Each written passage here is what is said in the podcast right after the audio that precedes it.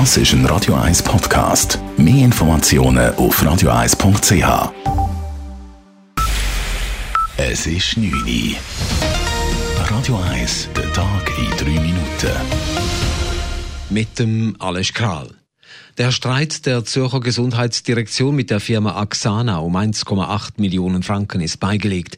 Die Firma des ehemaligen Zürcher Regierungsrats und direkten Vorgängers von Nathalie Rickli, Thomas Heiniger, zahlte dem Kanton das geschuldete Geld zurück, wie die Axana mitteilte.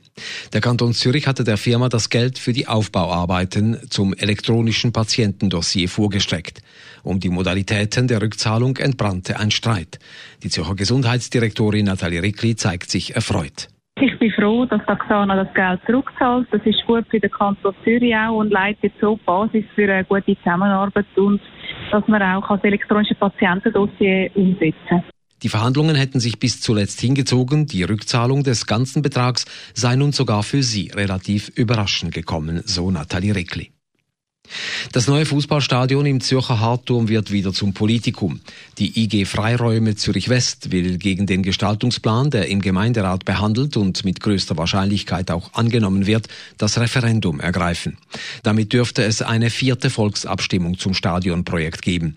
Die Stadiongegner führen ökologische Argumente ins Feld. Lisa Kromer sagt, Böden sind versiegelt worden, das heißt, sie sind asphaltiert. Darunter hat es Tiefgarage. Das führt zu zunehmender Erhitzung, vor allem im Sommer. Zürich West ist 5 Grad im Schnitt wärmer im Sommer als andere Stadtrandgebiete.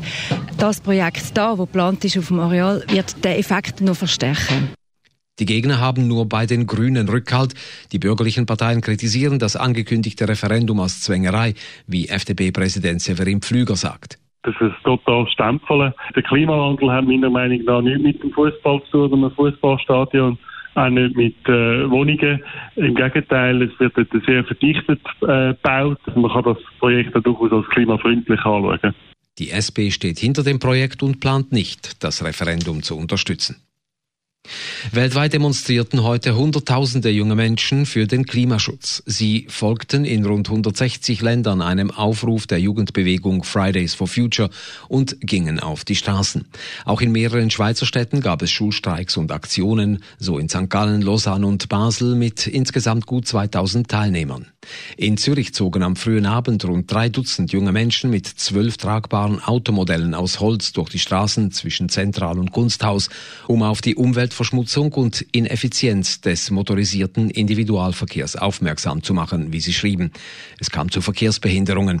Die ganze nächste Woche steht in Zürich im Zeichen von Aktionen für das Klima.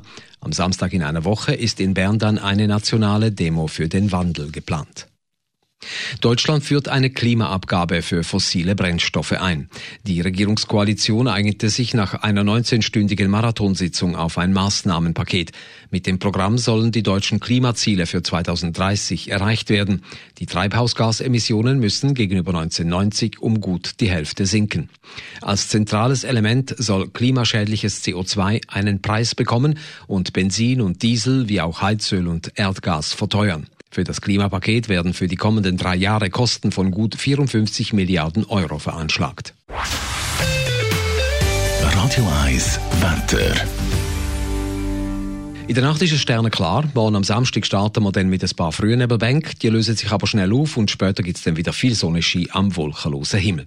Temperaturen am frühen Morgen zum Aufstehen um die 4 bis 7 Grad. Die Muldenlage ist wieder örtlich auch Bodenfrost möglich.